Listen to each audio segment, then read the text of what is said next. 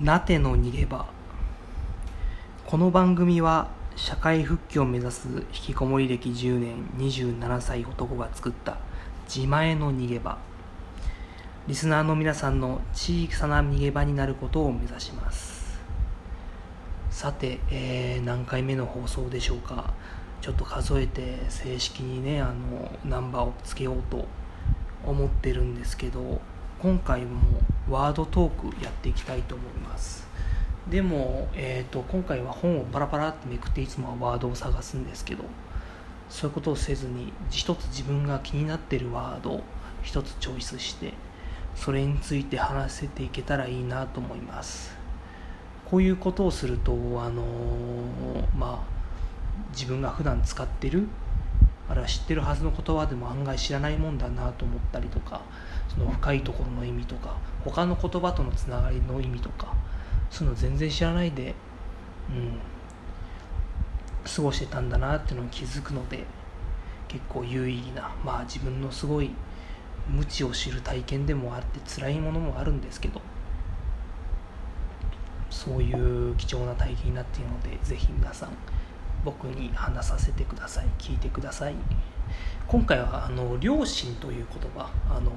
心の良心ですね。良い心の良心。良心という言葉について考えてみたいですね。ただえっと良心まあ何が良心なのか。わからないその具体的にねこれこれこういうことをするのが良心だとかそういう具体的なことは多分文化によって違ってくると思うんですけどそもそも何で人間に良心が湧くんだろうっていう良心が人間に湧くってまあ多分生物学的に説明したりとかこう心理学的に説明したりっていう方法はあると思うんですけどそれを人間自身がどういうふうな意味合いで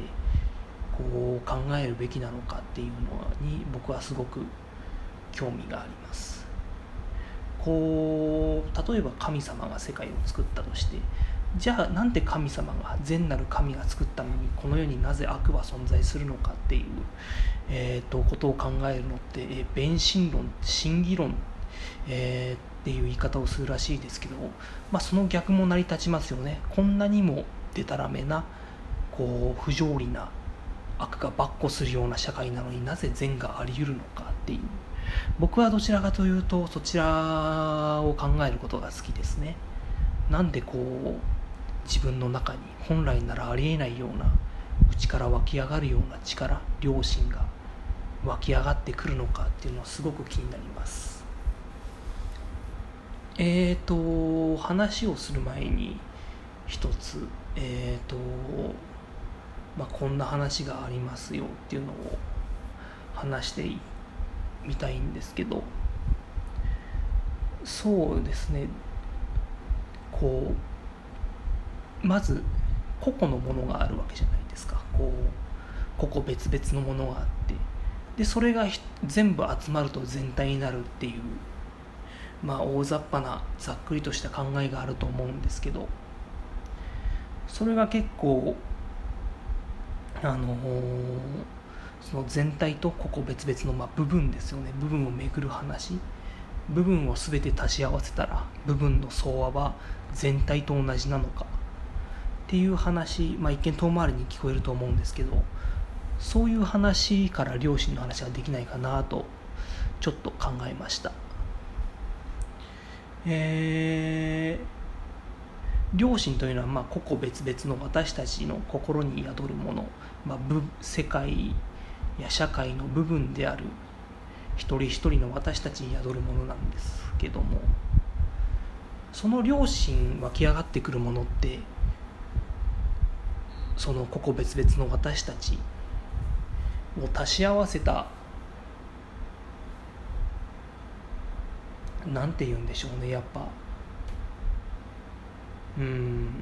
社会的役割っていうんですかねこうここ別々全て足し合わせてそれがうまくこう一つ一つが役割を与えられてそれがうまくこう機能しての機能の結果機能を求められている形式その役割の発露が良心なんだという考え方。まあ保守的な考え方かもしれませんね。保守主義的な考え方に通底する考え方だと思うんですけどそれはやっぱりこう部分部分を全て足し合わせたら全体になるっていう考え方に基づいてると思うんですよ。ひょっとしたら違うかもしれませんけどね。でも部分を全て足し合わせても全体にはならないよ。まあ言ってみれば個々の社会的役割を超えたもっと大きな役割があるかもしれないよっていう想像の方が僕は好きです。えー、なんでかっていうとやっぱそういう社会的役割とかそういうのは権力者、うん、権力者って言った話が大げさですね。そういう権力を握ってる一番悪いやつっていうよりもこうむしろ社会システムこうむしろ権力者もこう労働者も小さきものも大きいものも全てこう自分自身の歯車に過ぎないものとしている社会システムその中で与えられた役割しか人は果たせないという考え気持ちになってしまうんですよね。僕はそういう社会的役割っていう言葉を使われてしまうと僕はそれがとてもうん嫌だ嫌だって言って抜け出せる方法があるかどうかわからないですけどまあいわゆる疎外論っていうやつですよね。えっ、ー、とマルクスっていう共産主義の、まあ、大元みたいな人がいるんですけどそういう人が唱えた阻害、まあ、その人の唱えた阻害はねあのどうやら、えーと、資本家が労働者に搾取されてる。労働者が資本家に搾取されてるって話っていうよりも資本家も労働者ももうシステムの歯車に過ぎないっていう意味で阻害って言葉を使ったらしいんですけどね。でまあでもそうなるとなんででも社会で変わるんだろうとかその社会システムの中の歯車の一つだとしたら一応こう計算可能性というかえっ、ー、とあると思うんです。この社会的役割には全体としてこういう機能が求められているから、えーと、こういう利害損得計算が成り立つとか例えば具体例で言うと何でしょうね。なんか店員さんは店員さんとして振る舞うお客様にまあ笑顔を振りまいてまあ笑顔といってもマニュアルの笑顔ですね。なんか心からの笑顔じゃないと思うんです。そういう役割をすると店員さんの得になるからえっ、ー、と店員さんは笑顔を作るっていうのがまさに社会的役割社会システムの中で生み出された役割が利害損得を、まあ、確定してそれに基づいてみんなが行動するっていう、まあ、例だと別に店員さんのその笑顔が決して悪いとは言ってないと思います。でもうん僕は、まあ、某ファーストフード店のスマイル0円って言葉があんまり好きじゃないんですよね。なんかスマイル0円なわけないじゃないですか。だって僕だって働いてたこともありますから。いやそれはそれは毎日毎日大変だなと思いながら職場に行ってました。えー、決してね自分のね笑顔がねそんなねまあ笑顔にお金はかけられないんですけど0円って言われるのはちょっとね辛いものがありますよ。そのいろいろもう歯を食いしばって作っている笑顔。それが0円。もう命のエネルギー全部こう顔に凝縮させて作ってる笑顔が0円だったらしんどいじゃないですか。でもまあ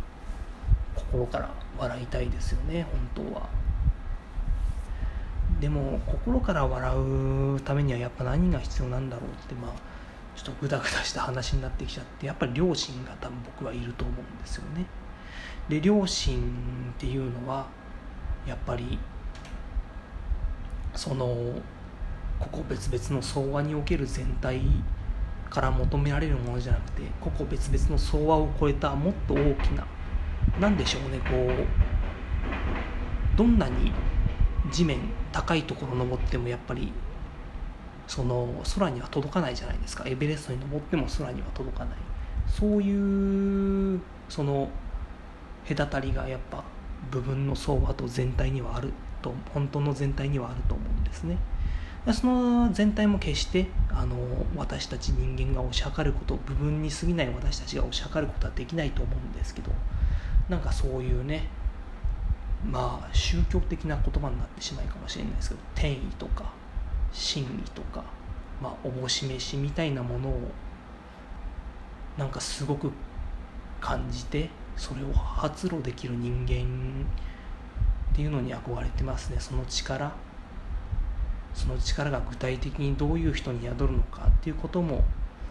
いろいろこれから先考えたり話せたりしていけたらいいなと思ってます、えー、このラジオは、えー、皆さんが辛い時、えーと、きつい時ちょっと逃げ出したい。そんな逃げ場になればいいなと思っているラジオです。えっ、ー、と一番ここの場所があって助かってるのはえっ、ー、と私自身伊達自身です。お聴きくださってありがとうございました。ありがとうございました。